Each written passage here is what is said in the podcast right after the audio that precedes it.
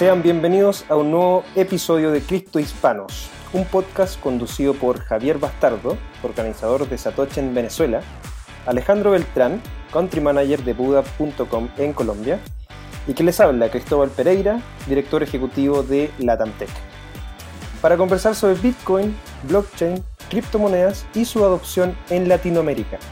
Siempre entre amigos, entre panas, entre parces, entre compadres, de una manera amena y distendida.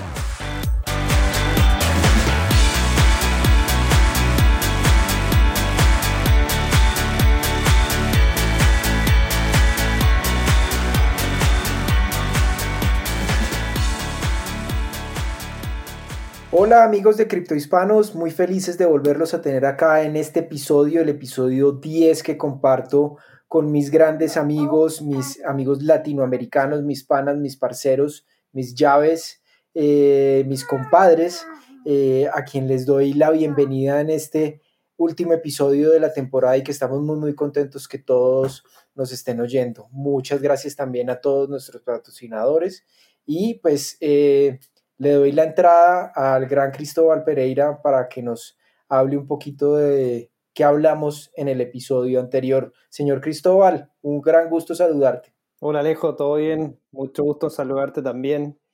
Eh, bueno, lo que estamos ya en el último episodio, el, episodio número 9 estuvo muy interesante, principalmente porque hablamos un poco de lo que eh, hemos vivido producto de esta pandemia global y sobre todo las repercusiones que ha tenido en el mercado financiero tradicional, así como también en el mercado cripto, recordando ese 12 de marzo con una pérdida de valor de cerca de 40% en el valor de Bitcoin y más de 50% en otras criptomonedas.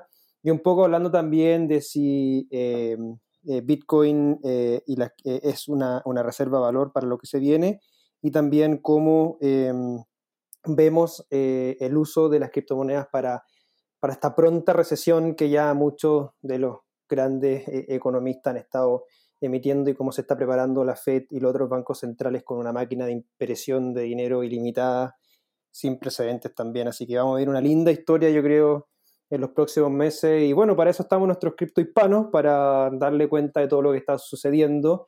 Y Jai, cuéntanos qué, qué nos depara el episodio de hoy. Bueno, muchachos, no me saludaron, pero yo sí los saludo a ustedes. Bueno, mentira, muchachos, ¿cómo están? Alejandro, Cristo. Eh, bueno, eh, en el episodio de hoy vamos a hacer algo que Alejo había propuesto desde el principio de la temporada, que es conocer parte de los principales personajes o algunos de los principales personajes del ecosistema de Bitcoin y las criptomonedas en general. Entonces hoy vamos a presentarles 10 de aquellos sin los que uno probablemente no entendería también lo que es Bitcoin, lo que son las criptomonedas en general. Y también para invitarlos a que nos presenten algunos que ustedes creen que dejamos por fuera o si creen que debemos eliminar alguno, o si nos eliminamos nosotros mismos. bueno, no, mentira, muchachos. Así que espero que disfruten con nosotros este episodio y va de inmediato nuestro querido compadre chileno Cristóbal. Entonces, Cristóbal, ¿cuál es ese primer personaje que no nos podemos perder los criptohispanos?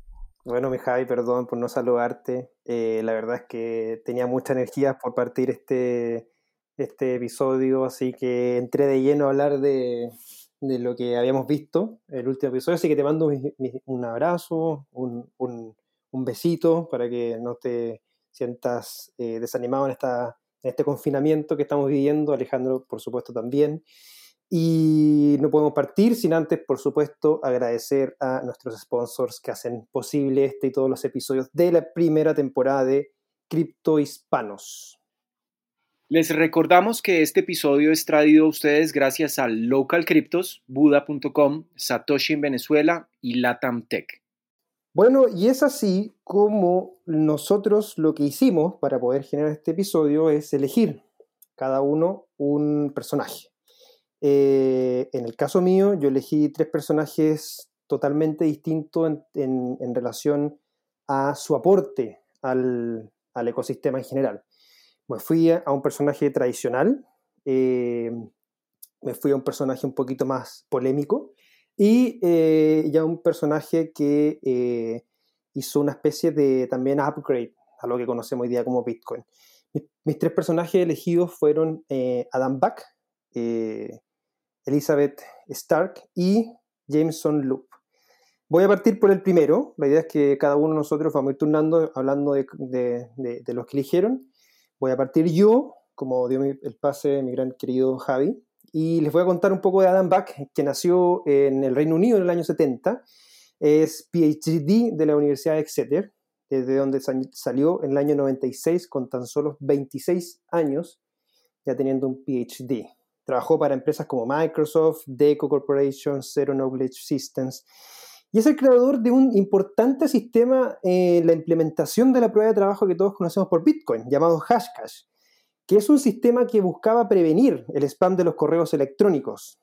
A través del, hash, del hashing, servía para generar un número hash único para cada correo, requiriendo la ejecución de un cálculo matemático tanto para su creación como para su solución, lo que les haría más costoso al generarlo por ahí ya entendieron un poco eh, cómo son en relación a lo que conocemos hoy día como la prueba de trabajo.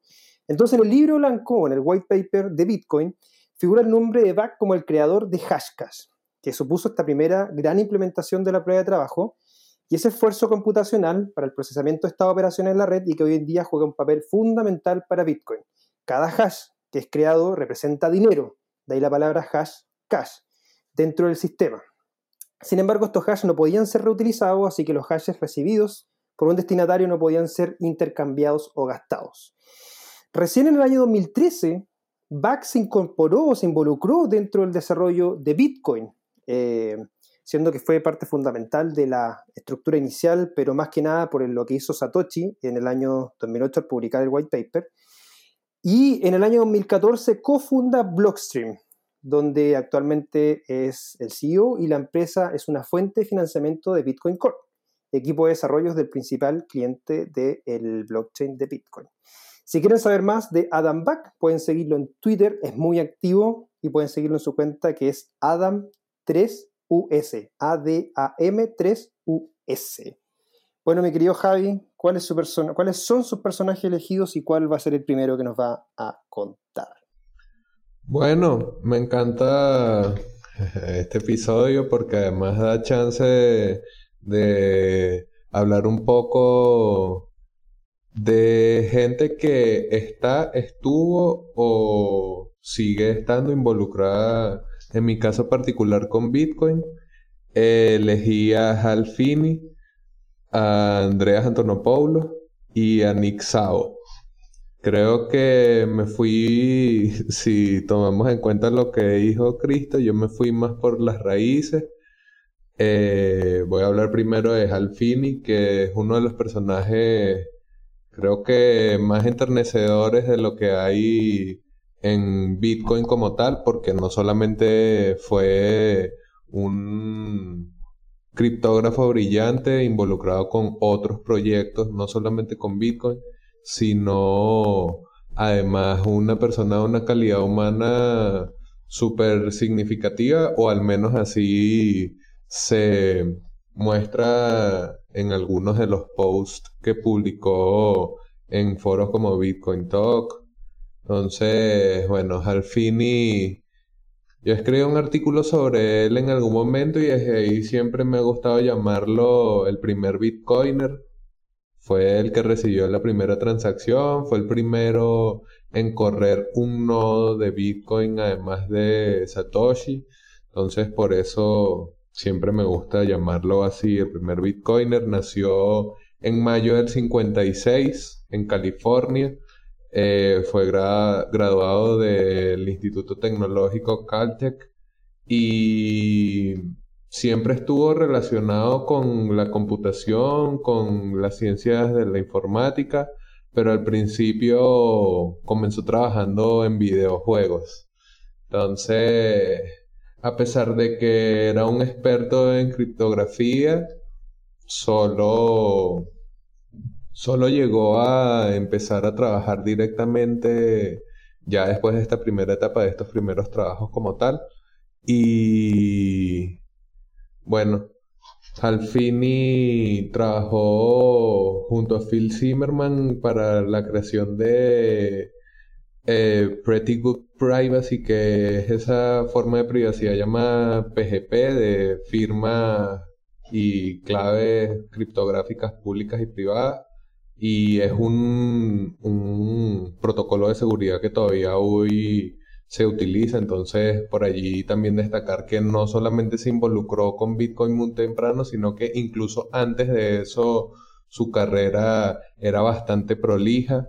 Como había dicho antes, Finney fue el primero que recibió Bitcoin como tal directamente de Satoshi Nakamoto. La primera transacción fue por 10 Bitcoin que le envió Satoshi.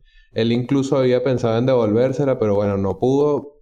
Finney además fue el primero en correr nodos y además minó Bitcoin durante un tiempo significativo de su vida. Y creo que además de destacar que no solamente estaba involucrado con Bitcoin y además tenía un trabajo previo, bueno, recordar que murió, se encuentra criogenizado. Existe también la sospecha de que pudiese ser el Satoshi. Además, entre sus trabajos Creo que es importante destacar la prueba de trabajo reutilizable, que así como Adam Back creó un importante precursor de Bitcoin, bueno, la, reutilización de las pruebas de trabajo es como un elemento muy significativo dentro de la disposición de estas propias pruebas de trabajo en el diseño de Bitcoin.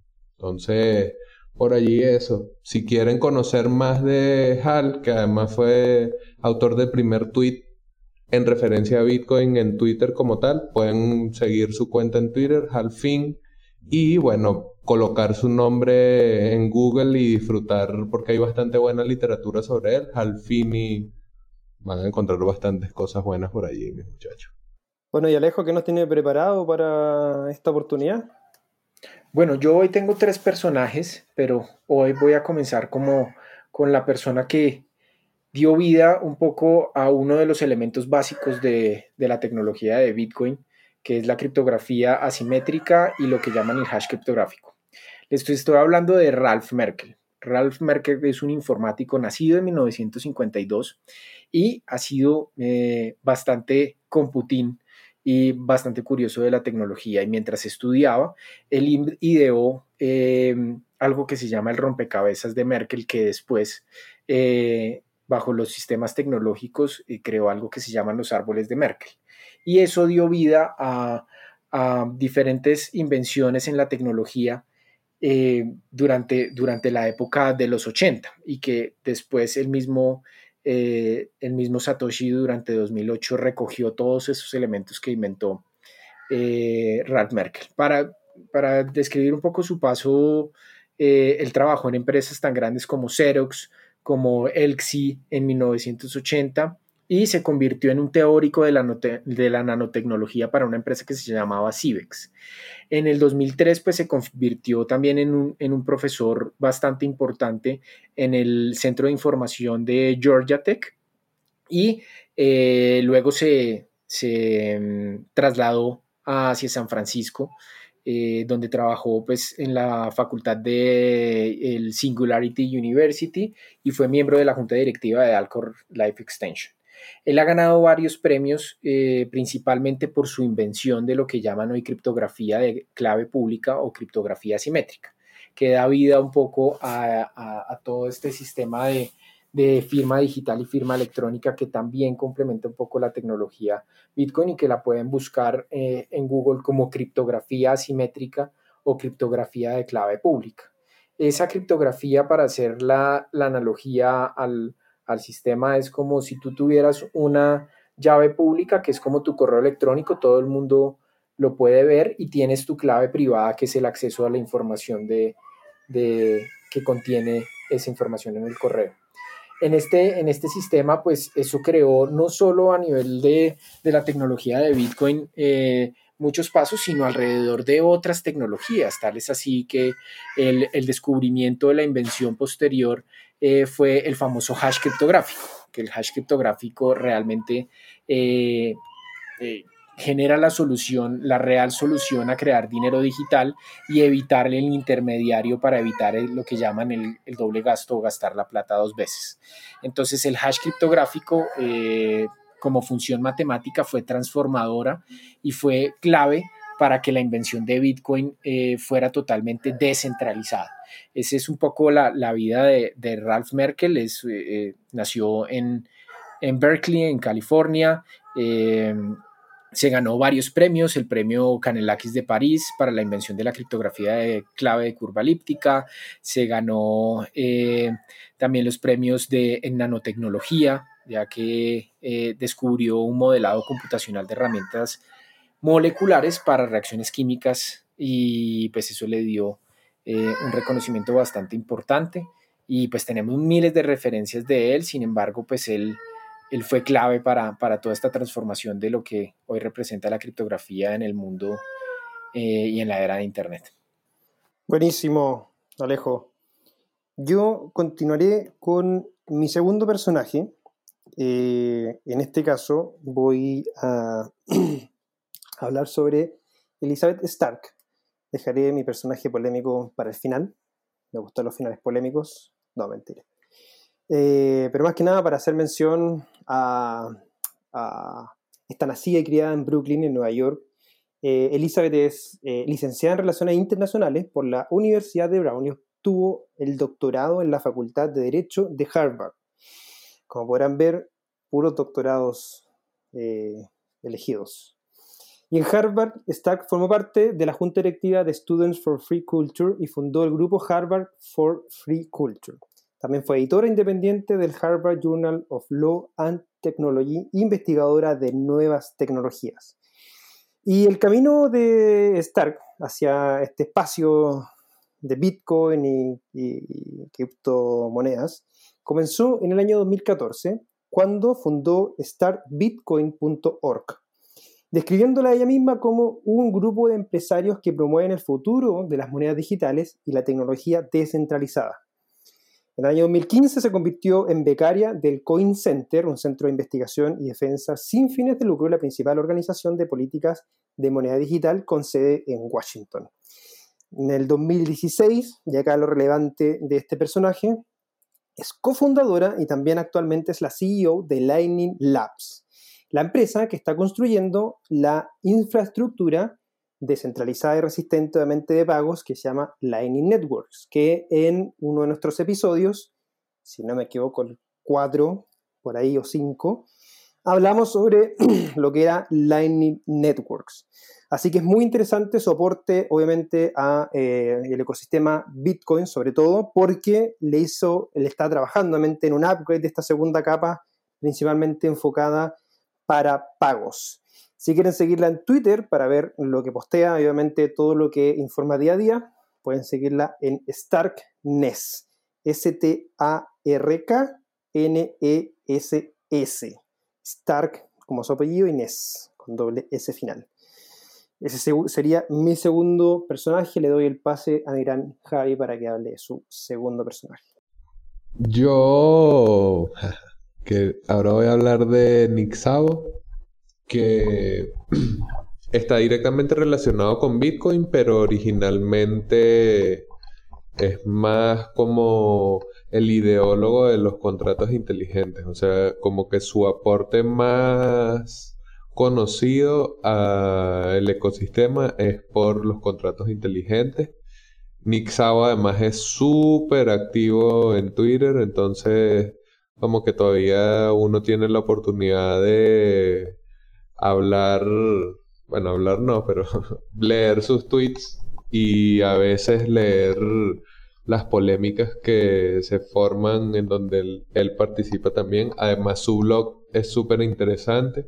Si quieren, o sea, si quieren aprender sobre este tema de pana, la lectura de Nick Sao sobre dinero, sobre la historia del dinero y ese ese tipo de temas es súper interesante y bueno, obviamente también cómo se relaciona esto con el derecho, con la propiedad, con las libertades, tiene una gran amplitud de, de diversos temas.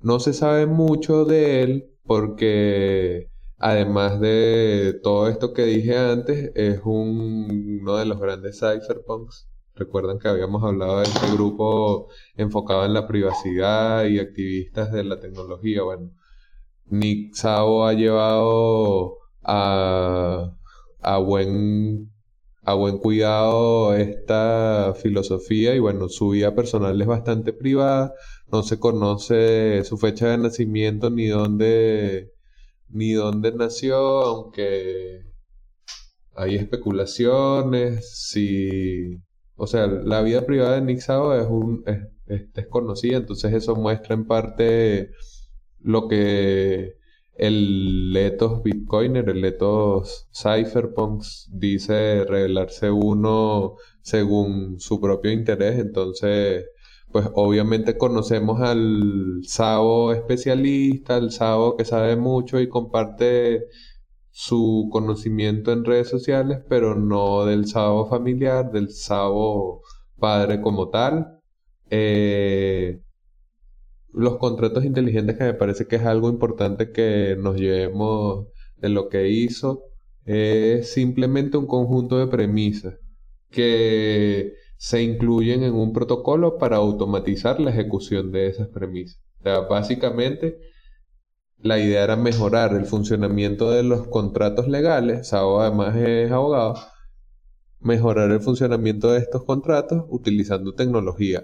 Mm, haciendo automático un proceso que también está mediado y está mediado por la confianza. Entonces, no solamente tiene un importante interés para las criptomonedas, particularmente para Ethereum, con esta idea de los contratos inteligentes, sino que además coincide su búsqueda con los principios de Bitcoin también, con esta idea de desintermediar las interacciones y los intercambios que pudiesen darse entre agentes del mercado o agentes de la sociedad. Entonces, creo que es también importante hacer alusión a Bitcoin, que es un proyecto que creó, aunque nunca se desarrolló, SAO, que podría considerarse como uno de los antecesores de Bitcoin. Fue un sistema de intercambio también de valor a nivel global, pero no llegó a implementarse y a pesar de que tenía como base también la anonimidad y tal, tenía algunos errores, especialmente en cuanto a los problemas de la centralización. Entonces, por allí Creo que Nixao es también un alto personaje a tomar en cuenta y recomiendo ampliamente que lo sigan en Twitter. De hecho, siempre se rumoró que, que Nick era parte de, de Satoshi, pues del grupo o de la persona que representa a Satoshi, porque todavía sigue siendo una incógnita, pero siempre se rumoró eso, ¿no, Javi? Que, que pronto él podía ser inclusive el mismo Satoshi, siempre se, se comenzó a especular sobre eso. Sí, otros de esos eternos candidatos. Es que, bueno, muy brillante y Satoshi también muy brillante. y Alejo, ¿cuáles son, bueno, cuál es tu siguiente personaje? Bueno, yo les voy a hablar de otro personaje y me voy a entrar en el mundo de, en el mundo oscuro de la, de Internet.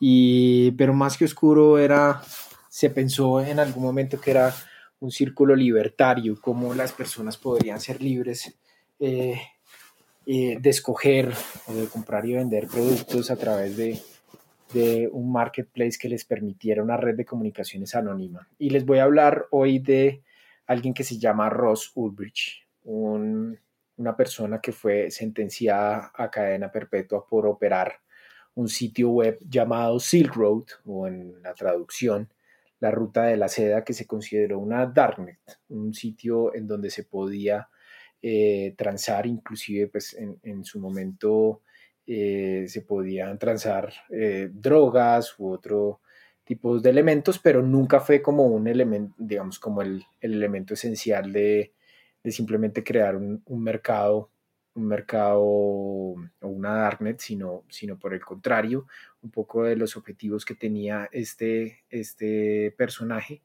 que, que lastimosamente fue condenado a, cadena perpetua por lavado de dinero y piratería informática y pues entre otras eh, acusaciones que realmente nunca fueron probadas por, por la Corte de los Estados Unidos, em, pues efectivamente el, eh, este, este mercado eh, yo creo que se le salió un poco de las manos en, cuanto a esta teoría libertaria de, crear una, red de comunicaciones anónima y cuya criptomoneda, pues digamos, cuyo medio de intercambio para poder transar cualquier tipo de producto en este marketplace, pues era Bitcoin, ¿no?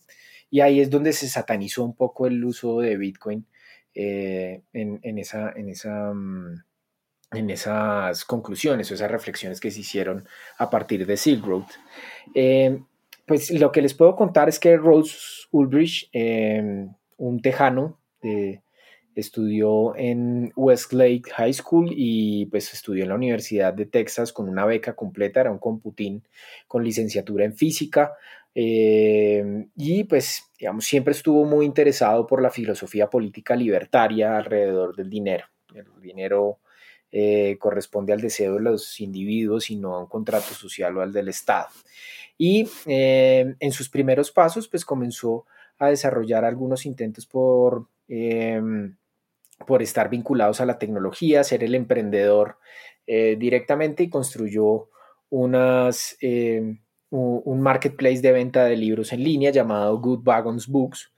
Y de ahí pues se le ocurrió la idea de comenzar a, experimentar un, mercado, eh, digamos, un, real libre mercado eh, con énfasis en el anonimato de los usuarios. Él, digamos, Rose lo que creía es que las personas deberían tener el derecho a comprar y vender lo que quisieran siempre y cuando no perjudicaran a nadie. Y Silk Road fue diseñado eh, bajo esos principios y fue diseñado bajo una red de comunicaciones anónima llamada Tort y cuya, eh, cuyo medio de intercambio, medio de pago se utilizaba Bitcoin. Durante sus primeros inicios, que fueron como en el 2010, la, la digamos, el, marketplace que, que, fue Silk Road y lo que representó en, en su momento, em, pues él, él, creó el sistema bajo usuarios anónimos. Él utilizó un usuario anónimo llamado eh, Dread Peter Roberts eh, para Silk Road y pues em, a eso eh, el FBI y la DEA comenzó a a meterse eh, en este caso, pues obviamente creando eh, sus, personajes anónimos para conectarse con él y ver qué era lo que estaba haciendo detrás de Silk Road, porque Silk Road pues, se convirtió en una Darknet muy, muy conocida y, la verdad de grandes magnitudes. Entonces, em, pues Rose Ulbricht fue, fue aprendido en el 2013, pues se cayó Silk Road en, eh, como sitio web y pues él fue condenado a cadena perpetua. A partir de eso, después de la condena, eh, se han evidenciado muchas irregularidades alrededor de las acusaciones que se le hacen porque pues se les acusa, se le acusa de todo lo que pasó en Silk cuando pues él no fue ningún ejecutor, él simplemente desarrolló un marketplace basado en ciertos principios eh, y eh, pues la sentencia para muchas personas que piden su libertad pues ha sido bastante dura. Entonces el gobierno de los Estados Unidos ha sido bastante criticado por esta, esta gran polémica y, y pues el uso de Bitcoin también generó cierta eh, estigmatización injusta eh, como medio de intercambio para, para este tipo de, mercados negros que, operaban y que siguen operando, que nunca se, van, a ser, van a ser basados en, muchos principios. Y, pues evidentemente hasta, 2000, hasta 2018, inclusive en una petición global al presidente Trump se alcanzaron más de 50 mil firmas para poder liberarlo. Su juicio, pues obviamente, como les digo, tuvo muchas irregularidades y, y todavía sigue, sigue, sigue siendo un enigma qué es lo que va a pasar con él. Para, para que lo vean, de pronto hay documentales bastante interesantes que describen un poco la vida de él y cómo se crea Silk Road, que hay una película que se llama Deep Web, que la pueden ver eh, por Netflix, que, que, puede ser bastante interesante, y esta vida de este, de este señor es, es fascinante porque realmente es un libertario con Putin, es, un, es todo un erudito en, los temas de ciencias, eh, de, la ciencias informáticas y, creo que es, es, es un personaje muy, muy relevante en la transformación de Bitcoin. Excelente, Alejo. Antes de seguir con los próximos personajes, por supuesto, vamos a agradecer y recordar nuestro auspiciador principal local, Cryptos.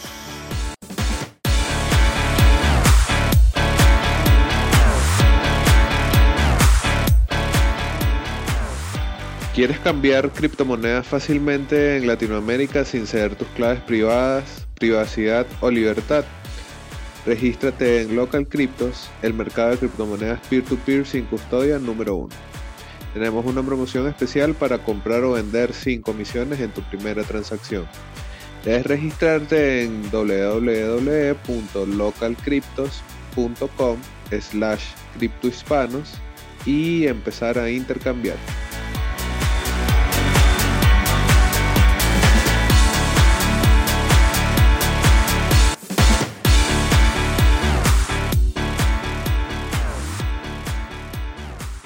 Bueno amigos, y eh, para seguir en esta segunda parte del último episodio de la primera temporada de Cripto Hispanos, continuando con eh, los personajes destacados por cada uno de nosotros, seguiré con mi tercer y último personaje destacado, que es el gran Jameson Loop. Loop es de Carolina del Norte, Estados Unidos. Es un desarrollador, escritor, un cyberpunk y entusiasta de Bitcoin y un emprendedor fue el creador de Satoshi.info con el fin de facilitar la visualización y el seguimiento de las métricas de Bitcoin. Especialista en ciencias de la computación de la Universidad de Carolina del Norte, trabajó para la compañía Bronto Software como desarrollador web y como ingeniero de software desde el 2007 hasta el 2015. Pero su afinidad en el mundo criptográfico comenzó en el año 2012, con el protocolo de la famosa criptomoneda Bitcoin y que no ha parado hasta ahora. En su interés de conocer y, dar, eh, y, de enseñar, obviamente, a otros usuarios en la, red de Bitcoin, eh, fundó Bitcoin SIG, SIG, en diciembre del 2013. Este centro funcionaba como un acceso público a una biblioteca bien completa de recursos centrados en la criptomoneda de Bitcoin. En el 2007 creó un fuerte código abierto en Bitcoin Core que le permitía tener más información sobre las operaciones internas que se estaban realizando en los nodos. En el 2015 se unió a Bitco, una compañía conocida por el desarrollo de wallets multifirmas o las multi-sig en Bitcoin. Pero en el año 2008, noviembre del 2008, para ser más preciso, anunció que dejaba Bitco y fue nombrado director de tecnología de la startup criptográfica Casa Inc., un proyecto de wallet relativamente nuevo, donde Loop eh, obviamente espera hacer un aporte a este nivel de eh, la tecnología. Eh, Casa es el productor de un, nodo que uno puede correr, vale aproximadamente como 300 dólares, y, uno lo conecta a Internet y puede tener un, nodo full corriendo de Bitcoin con ese, ese artefacto y además generan, son custodios también para grandes clientes que tienen fondos en Bitcoin. Si quieren saber más eh, sobre Jameson Loop, también este, este personaje es muy, eh, ha sido muy polémico por distintas declaraciones y distintos enfrentamientos que ha hecho en Twitter. Los invito a seguirlo en su cuenta de Twitter, que es arroba L-O-P-P, como su apellido es Lop, L-O-P-P.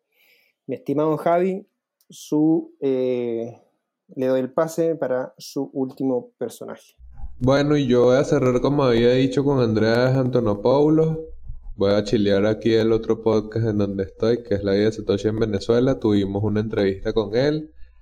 Fue un podcast atípico porque además él me hizo preguntas, porque tenía curiosidad sobre cosas de acá de Venezuela y creo que Andreas Antonopoulos es uno de los personajes más relevantes de la historia reciente de la educación en Bitcoin y en las estas tecnologías de cuarta generación, específicamente la blockchain, como a él le gusta hablar del tema, la la DLT, de las tecnologías de libros distribuidos.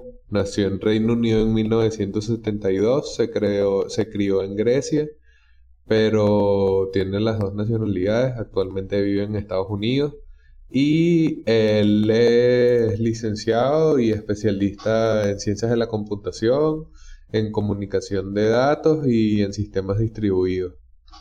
Entonces por allí también como dice Alejandro Antonopoulos es un computín como varios de los personajes que hemos nombrado hoy.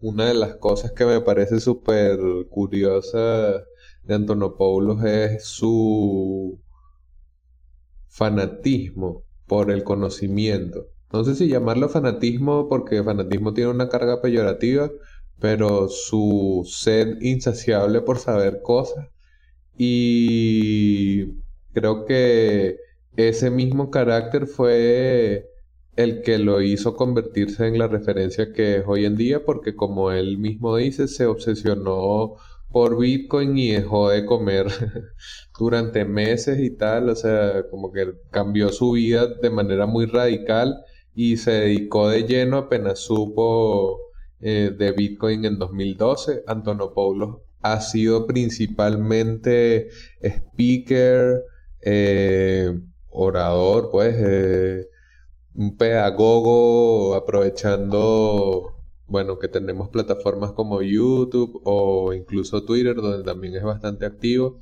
pero su labor ha sido fundamental para que Bitcoin se conozca más allá de los computines como él, porque es un orador que tiene una potencia retórica bastante importante. Todas sus presentaciones son sin backup, no tiene la presentación de PowerPoint o de Prezi, él no utiliza eso, sino que va presentando estos temas que además son súper complejos, pero los va presentando dependiendo de la audiencia con la que esté hablando y bueno, adecuándose a la energía, que también es una cosa de las que dice, de la energía que haya en ese momento. Eh, una cosa que me gustaría decir es que a pesar de que Antonopoulos no es un maximalista y está completamente abierto a otras tecnologías, eso no ha restado méritos a la labor de investigación que hace. Habrá personas que puedan sojuzgar su labor o pensar que perdió el rumbo o algo así, pero me parece que es un, un educador demasiado auténtico y demasiado consecuente consigo mismo. Entonces, por allí no solo ha escrito sobre Bitcoin, no solamente se ha enfocado en entender y hacer digerible Bitcoin para otros, sino que también se ha enfocado de manera significativa en Ethereum y suya es una idea que me parece que es importante dejar también acá en este perfil que que Bitcoin probablemente no va a perder la preeminencia que tiene como dinero, pero Ethereum tampoco la perdería como plataforma de contratos inteligentes. Ese puede ser un comentario que genere polémicas, pero me parece que es una idea bastante interesante y que, bueno, da pie para la gente a la que le gusta más otra criptomoneda o le interesa el carácter no monetario de esta tecnología, bueno, tienen en Andrés Antonopoulos un importante referente, una persona súper dada, mi inglés no es especialmente prolijo en la pronunciación, pero igual tuvo el, el no sé, como el gesto de permitir que se realizara la entrevista y fue una entrevista bastante entretenida y así como fue accesible para mí, pues realmente es una persona bastante dada y abierta para las comunicaciones y con ideas bastante claras para explicar este tipo de temas a pesar de su complejidad. Entonces, bueno, esos fueron mis tres personajes y espero que si tienen curiosidad y quieren conocer más sobre ellos, pues no se detengan en esto que les estamos contando en estos breves minutos nosotros, sino investiguen. No confíen en lo que les estamos diciendo, vayan y verifiquen toda esta información.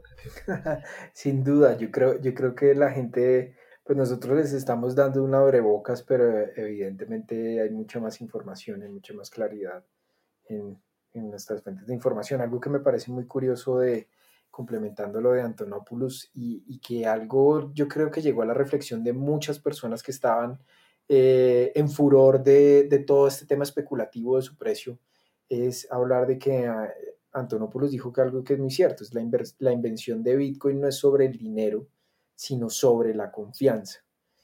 Y a partir de eso es donde cambia un poco esa esencia filosófica de Bitcoin y trata de, intenta trasladar esa, ese furor que, que tienen porque la gente se quiere enriquecer a que realmente utilicen Bitcoin como algo transformador para la sociedad. Y es, Antonopoulos es un, es un mago, también lo vi en un, eh, en un video en YouTube eh, de, de, hablando en el Congreso de, canadiense en 2014 y es mágico como responde todas las preguntas de, de, cada uno de los congresistas. Es un, es un, es un mago de, las, de las letras.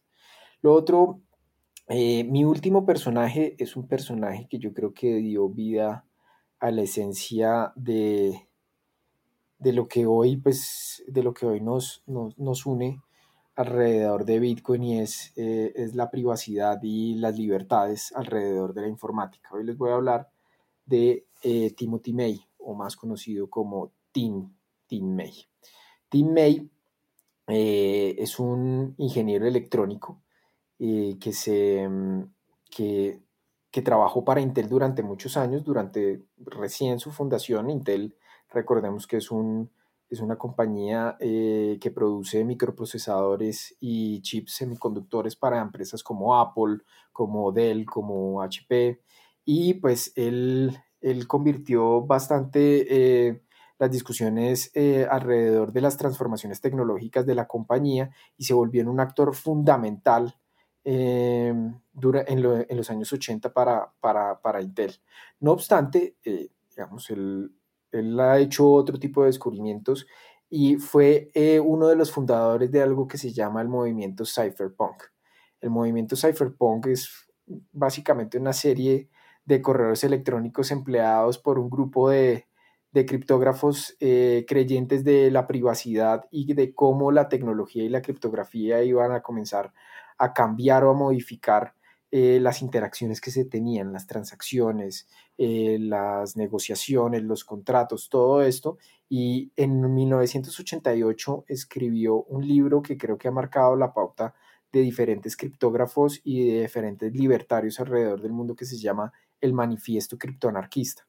El Manifiesto Criptoanarquista es una pieza eh, literaria que permite darle vida eh, al enfoque político que, tenía él como activista y que es una de las grandes inspiraciones de, del white paper de, Satoshi Nakamoto.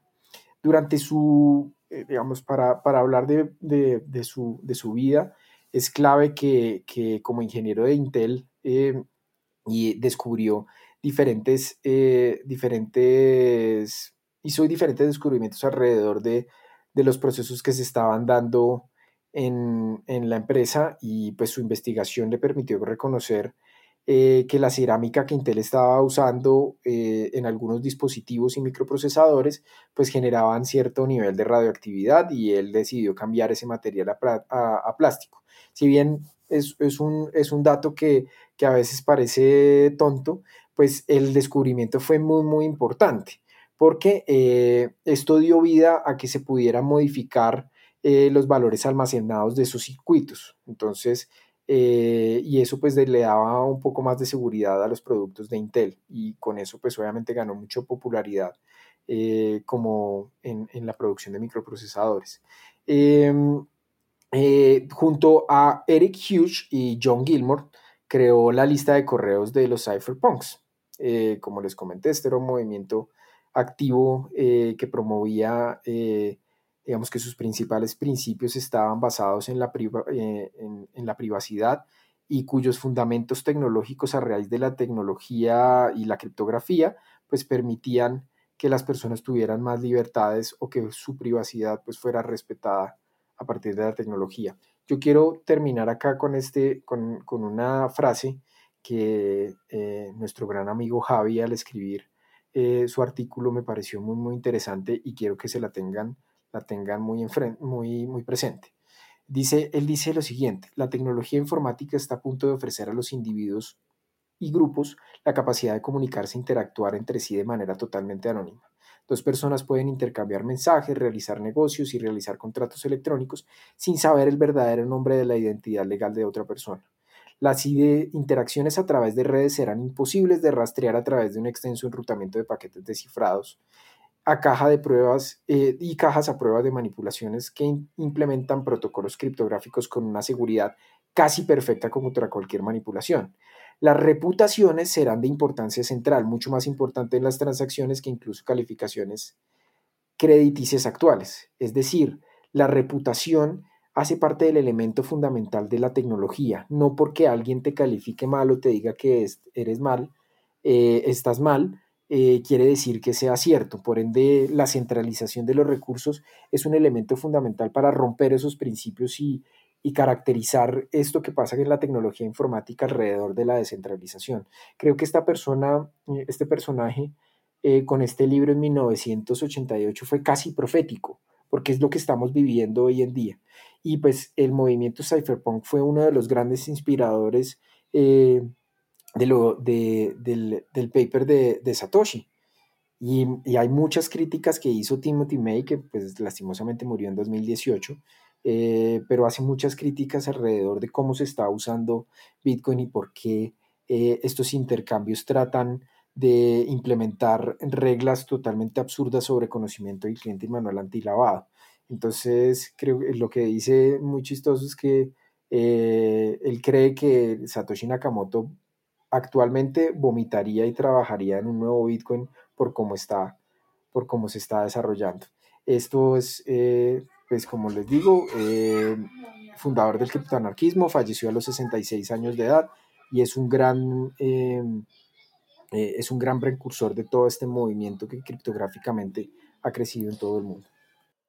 Bueno, entonces, para esta última parte vamos a preguntar uno por uno, ¿quién es, fue o tal vez será el gran Satoshi Nakamoto. Entonces, Alejo, cuéntame de tu parte, ¿quién crees que es, es un personaje, o sea, una persona, un grupo de personas, eh, alguien de los que ya ha fallecido? ¿Qué crees tú que es Satoshi Nakamoto? Y obviamente, eh, ¿qué esperarías que, fuera el personaje? Pucha, pues por las mezclas, las mezclas que hay entre, digamos, el Bitcoin es una mezcla de diferentes tesis, ¿no? diferentes papers que, se han dado, yo creería, yo creería que, que, Satoshi no es una sola persona. Yo creo que es un grupo de personas y me parece que las inspiraciones que tuvo, por ejemplo, en el caso de Adam Back, de Nick Szabo, quien se ha presumido y se ha rumorado tanto que, que es Satoshi, eh, pues hacen parte de ese, de ese grupo. Y todo este movimiento cypherpunk que se, que se eh, movió alrededor de Bitcoin, pues hace parte de ese grupo.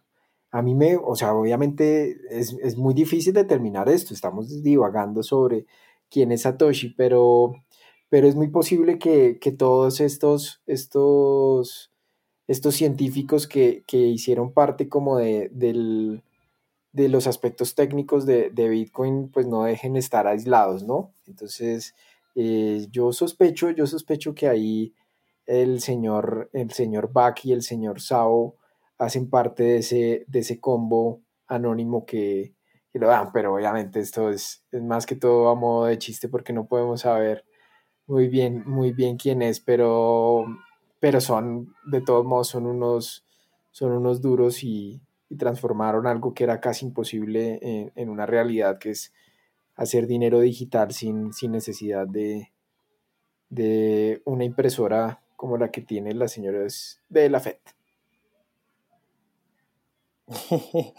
Está genial.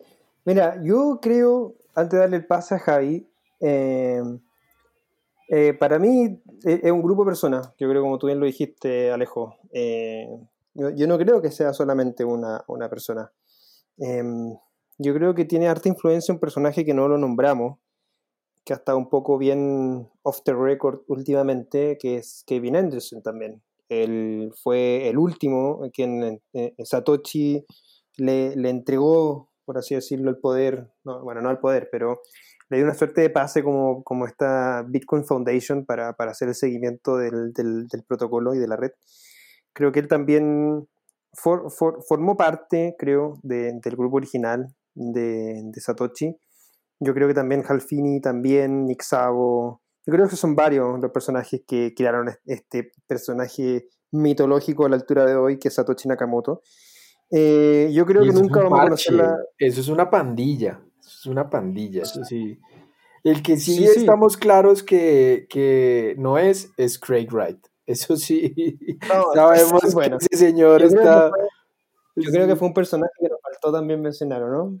o no se merece ni un tiempo, no. no la verdad es que no, me, no, sería, sería bastante chistoso y, y, paradójico mencionarlo, pero pues hace parte un poco de, de esos personajes ilustres que han querido apropiarse o ser dueños de, de un protocolo que no les corresponde, ha tratado de defenderlo en todos los juzgados, pero los juzgados no defienden, no defienden estos aspectos tecnológicos y, creaciones y realmente ese señor está un poquillo loquillo.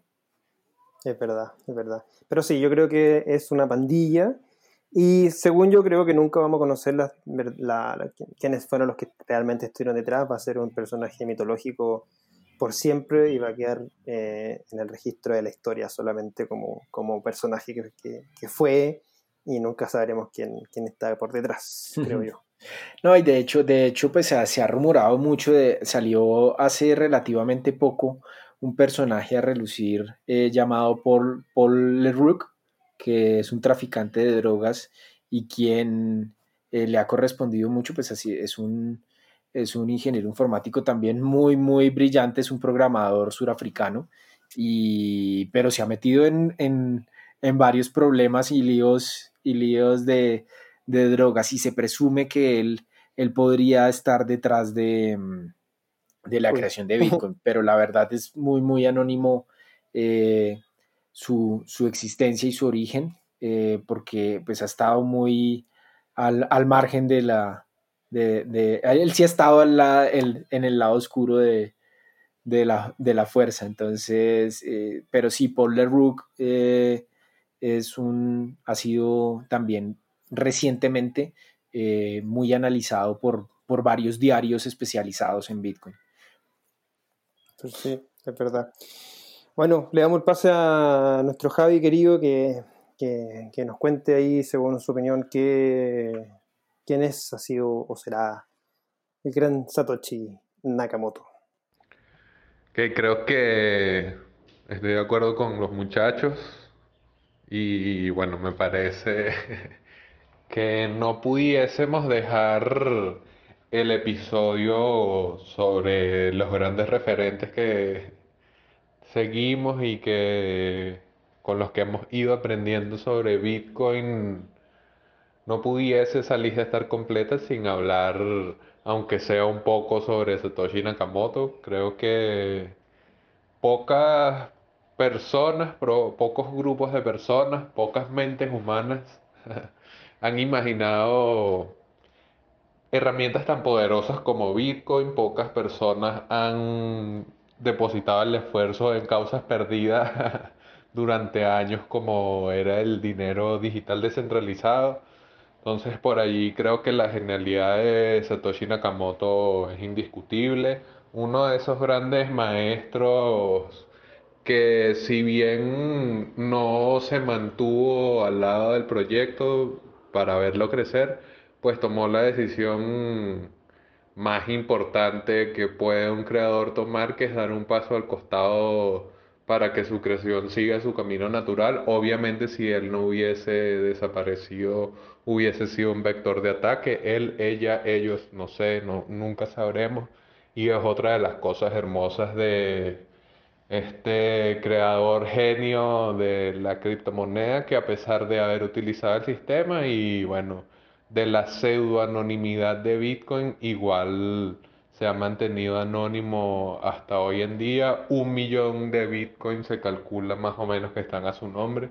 Entonces, por allí creo que Satoshi Nakamoto se merece todos los laudes que podamos darle quienes estamos dedicados a investigar y difundir información sobre esta tecnología y también cualquier persona que se interese por el conocimiento y la creación humana, porque realmente Bitcoin es una amalgama de cosas previas, de tecnologías previas, la consecución de la solución de un problema que había tosigado la ciencia de la computación. Entonces es una concreción de conocimiento muy importante y bueno, Satoshi Nakamoto es una de esas figuras que en su nombre va a ser recordada por la historia, a pesar de que hoy por hoy pocos en el mundo sepamos quién es.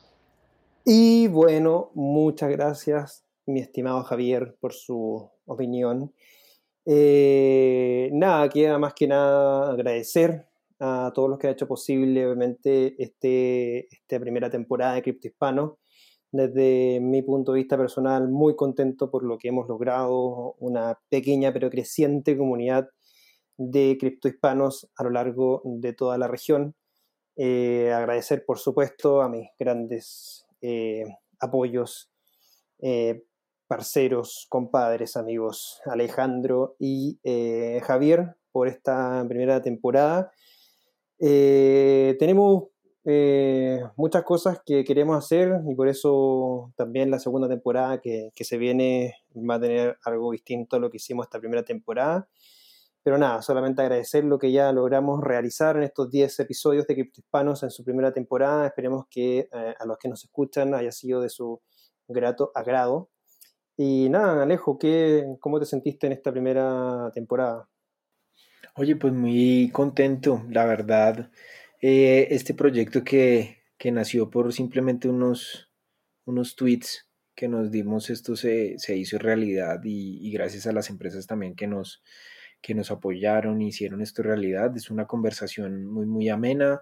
He recibido muy buenos comentarios. Por fortuna me han escrito como que el, programa les ha gustado y esperamos que les siga gustando a todo el mundo en esta temporada, en este episodio 10, que describimos a grandes exponentes que están involucrados en la tecnología eh, naciente del Bitcoin, pues, y agradecerles a todos, a ustedes por por compartir eh, este espacio conmigo, mis amigos, mis panas, todos, todos eh, unidos y pues más en, esta, en estas coyunturas tan difíciles que, que estamos pasando. Entonces les envío un abrazo a todos nuestros criptohispanos, a Cristo y a Javi, agradecerles toda esta gran temporada y esperamos seguir brindándoles muchos más episodios y mucha más información aquí, aquí en Criptohispanos. Por supuesto, estimado Javi, sus palabras finales de este episodio y también de esta primera temporada. ¿Cómo te sentiste? ¿Cómo estuviste? Eh, agradeciéndole a los hispanos. Bueno, esta temporada ha sido un gusto para mí, muchachos. Gracias Alejandro, gracias Cristo y bueno, obviamente gracias a todas las personas que nos han escuchado, que nos han acompañado durante esta primera temporada. Me voy bastante contento, bastante feliz de haber concretado el proyecto en primer lugar.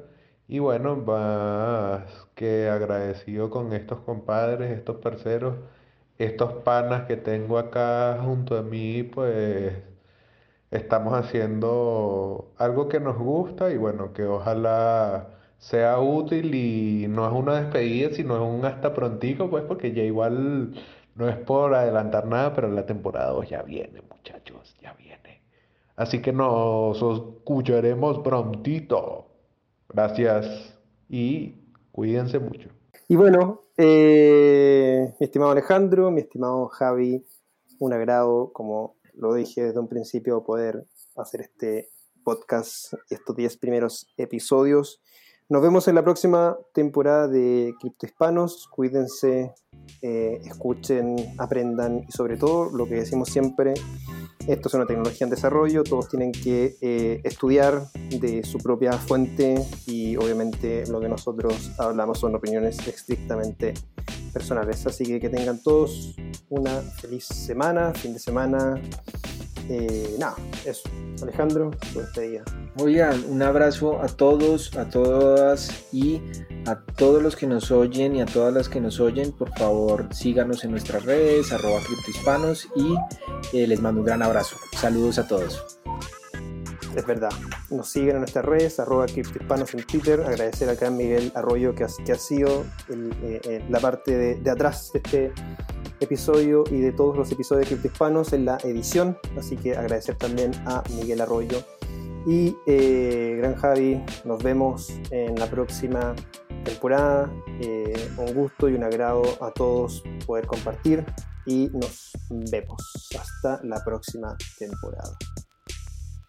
Les recordamos que este episodio es traído a ustedes gracias a nuestros sponsors Local Cryptos, Buda.com, Satoshi en Venezuela y Latamtech.